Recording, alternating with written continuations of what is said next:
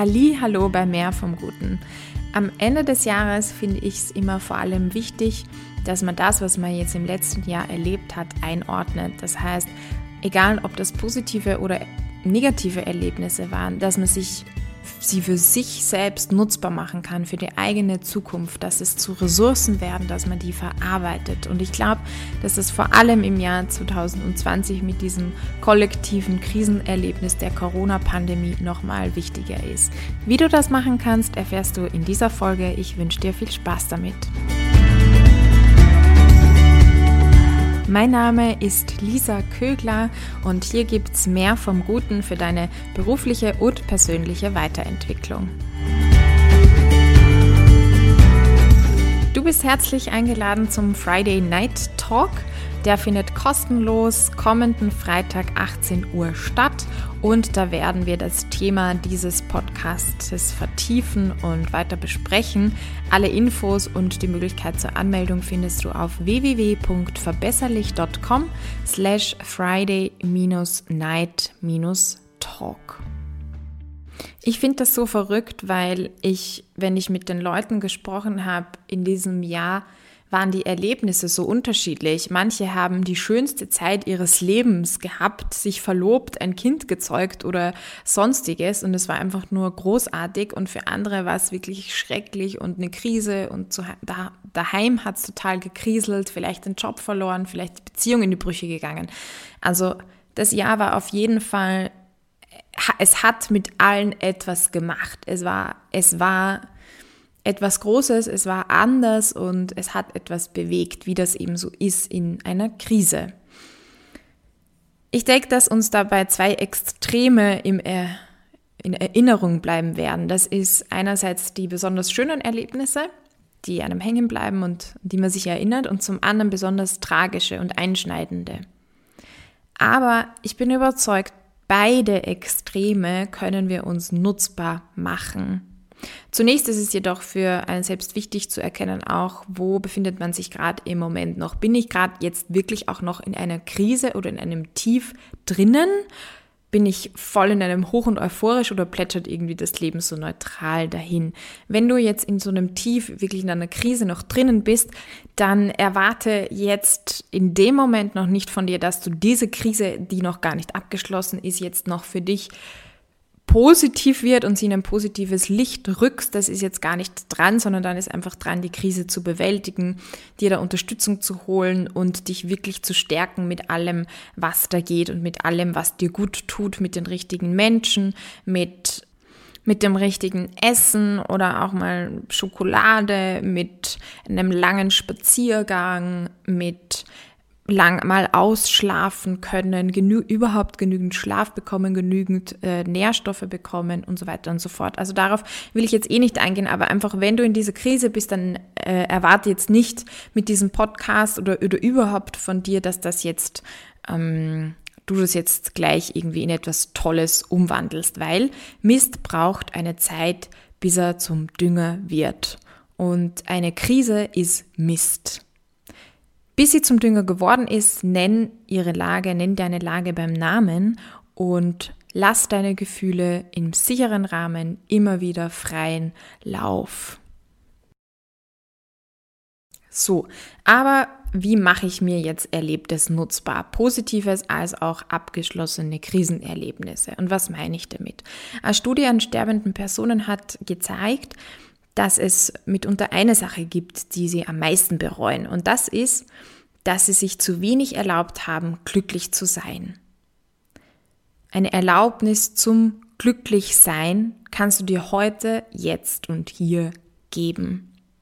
Einfach indem du dich an das Schöne des letzten Jahres erinnerst.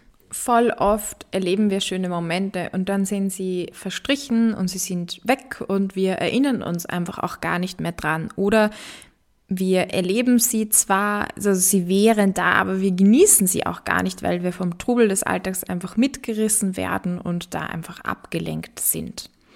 Manchmal gelingt es uns auch, schöne Momente wahrzunehmen, sie einzuatmen, sie aufzunehmen und so wirken zu lassen und da auch innezuhalten. Das Coole ist, dass deinem Gehirn völlig egal ist, ob du etwas jetzt gerade erlebst oder ob du es nur in deinen Gedanken durchspielst und sozusagen wieder erlebst. Und ich möchte dich dazu einladen, genau das zu tun, nämlich die schönen Momente, wo du vielleicht gar keine Zeit hattest, die ausreichend zu genießen oder die du zwar genossen hast, aber die du dir jetzt trotzdem einfach nochmal hervorrufen kannst, dass du die zelebrierst, dass du ihnen Raum gibst. Zum Beispiel, indem du auch ein Fotobuch erstellst, indem du dir diese Gedanken dazu aufschreibst, indem du dir die Möglichkeit schenkst, auch später sie wieder in Erinnerung zu rufen, weil vieles davon vergessen wir einfach. Ich hatte zum Beispiel, ich habe es eigentlich immer noch jahrelang, jetzt wirklich schon sehr viele Jahre lang, äh, ein Buch, in dem ich nur die Dinge reingeschrieben habe, die ich wirklich richtig, richtig toll fand. Also das war jetzt nicht so ein Dankbarkeitsbuch im Sinne von, wo wofür bin ich jeden Tag dankbar, sondern da kamen wirklich nur die Dinge rein, die ich voll toll fand. Irgendwelche Komplimente oder wunderschönen Erlebnisse oder Gedanken, die mich voll beflügelt haben und die inspirierend waren. Also solche Dinge. Und wenn ich dieses Buch dann zur Hand genommen habe, ich glaube, ich hätte vieles davon einfach auch schon vergessen gehabt und das hat das wieder so hervorgerufen und ich habe diese Momente wieder erlebt. Also halte die Momente, die schönen Momente des letzten Jahres fest, schriftlich, in Bildern, in einem Fotobuch, wie auch immer. Und ja, nimm dir auch Zeit dafür, in dem zu schwelgen. Vielleicht hast du das auch schon von den letzten Jahren gemacht und dann kann das auch ein wunderschönes Abendprogramm sein, dir die mal wieder herzunehmen und äh, dir ja einen Abend mit schönen Momenten zu machen.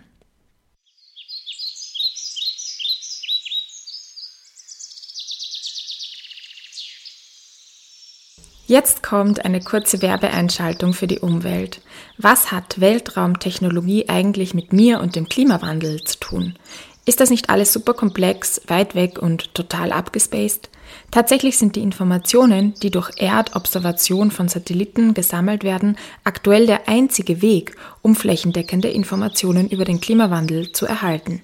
Sie machen es unter anderem möglich, den Ausstoß von CO2 zu eruieren, die Urbanisierung und die Abholzung der Wälder zu messen, Hitzeinseln aufzuspüren, die Wahrscheinlichkeit von Überflutungen zu berechnen und im Fall von Naturkatastrophen schnell und effizient zu reagieren. Erdobservation ermöglichen es, Probleme zu erkennen und informierte und nachhaltige Entscheidungen zu treffen. Viele Tools und Satellitendaten sind frei verfügbar und es gibt unzählige Möglichkeiten durch Massive Open Online-Kurse Fähigkeiten zu erlernen, mit diesen umzugehen. Auch als Laie gibt es Möglichkeiten, dich mit diesem Thema zu beschäftigen, wie zum Beispiel auf der Seite der Space for Climate Initiative der European Space Agency. Das war die Umweltwerbung, weil Hinsehen besser ist als Wegsehen.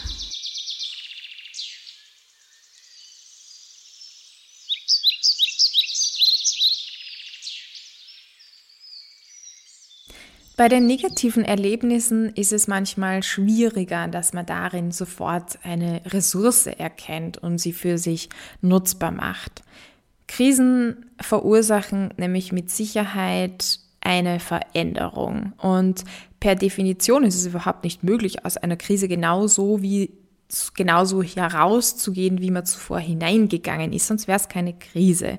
Das ist einerseits beängstigend, vor allem dann, wenn wir es eigentlich ganz gut fanden, wie es eben vorher war.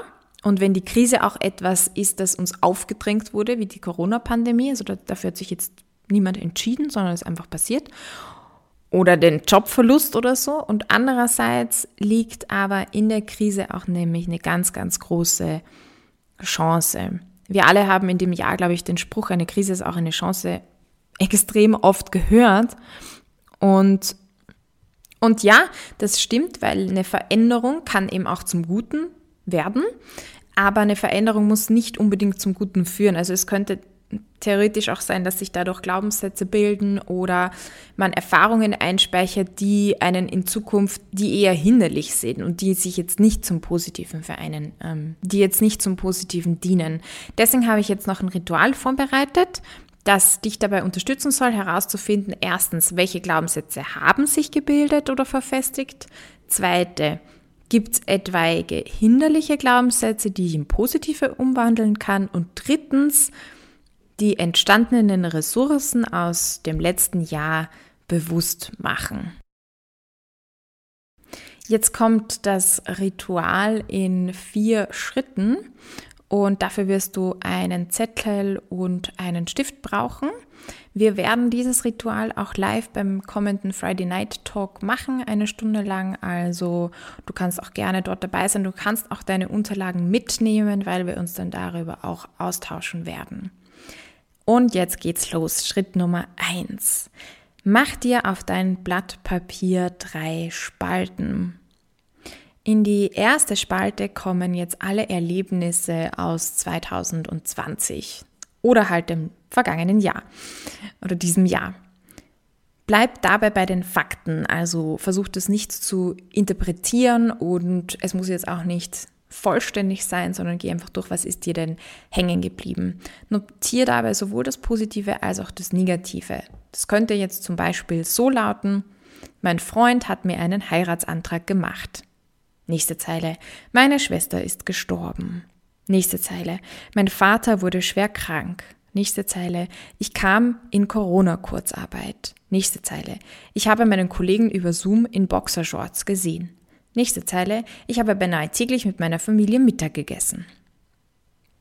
Also, du hast hoffentlich das Prinzip verstanden. Das muss jetzt auch nicht chronologisch sein. Es hilft aber manchmal, wenn man so mm, ja, chronologisch sich das durchdenkt oder auch thematisch. Es ist völlig egal. Hauptsache diese Erlebnisse, die dir hängen geblieben sind, die stehen da kurz, prägnant und knackig. Dann kommen wir zum Schritt Nummer zwei und da brauchen wir jetzt die zweite Spalte. Und da kommt jetzt rein, wie bewertest du, wie interpretierst du das jeweilige Erlebnis. Zum Beispiel, zu dem Erlebnis, mein Freund hat mir einen Heiratsantrag gemacht, könnte die Interpretation sein, ich habe den besten bald Ehemann oder so. Oder ich finde es voll geil, es war voll schön, ich liebe meinen Freund. Es könnte bei äh, der, dem Faktum, dass die eigene Schwester verstorben ist, ähm, die Interpretation stehen, das Leben ist vergänglich, ich muss es gut nutzen. Oder auch Gesundheit ist das Wichtigste. Bei dem, dass ich in Corona-Kurzarbeit gekommen bin, könnte stehen, selbst ein sicher geglaubter Arbeitsplatz ist nicht sicher.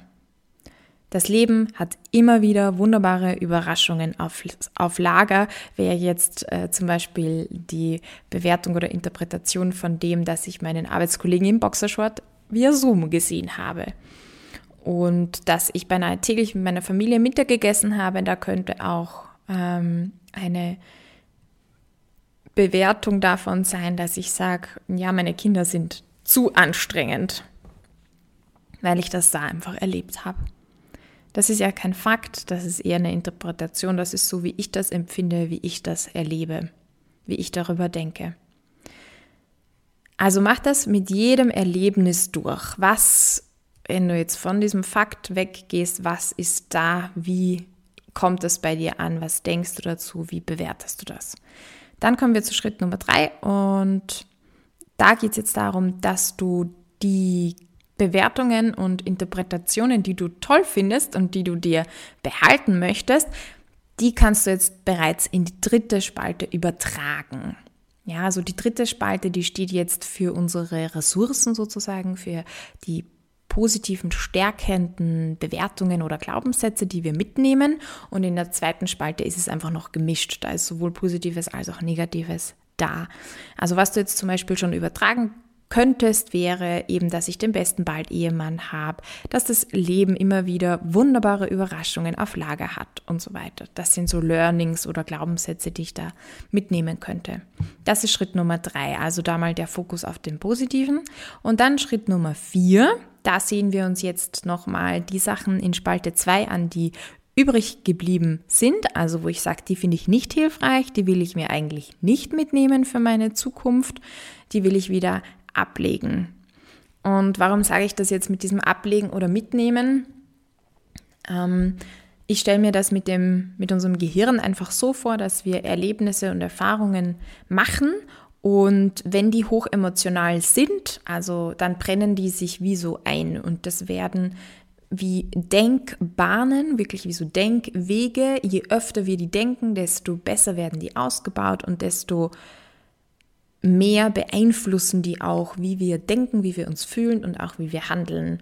Und deswegen ist es finde ich schon wichtig, äh, darüber nachzudenken und auch zu reflektieren, okay, welche Gedanken und will ich eigentlich behalten? Und da an der Stelle ist vielleicht auch wichtig zu verstehen, dass ein Erlebnis, ich meine, dass eine Schwester stirbt oder ein Familienmitglied krank wird, schwer krank wird auch, da das passiert, sowas passiert im Leben. Davor ist niemand gefeit. Aber die Frage und die eigene Handlungsspielraum habe ich dann, was mache ich dann damit?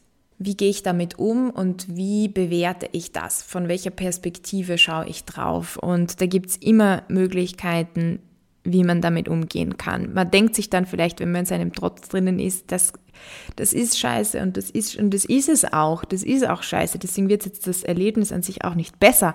Aber es, das Ziel ist einfach, dass es dich in Zukunft nicht blockiert oder du dann das Vertrauen in die Welt verlierst, das Vertrauen in die Medizin verlierst, dass, dass du misstrauisch wirst, dass du das Vertrauen in deine eigenen Fähigkeiten verlierst. Oder das sind doch die Dinge, die einen langfristig dann wirklich schaden. Und das möchte ich damit vermeiden. Okay, kommen wir zurück zu dem vierten Schritt.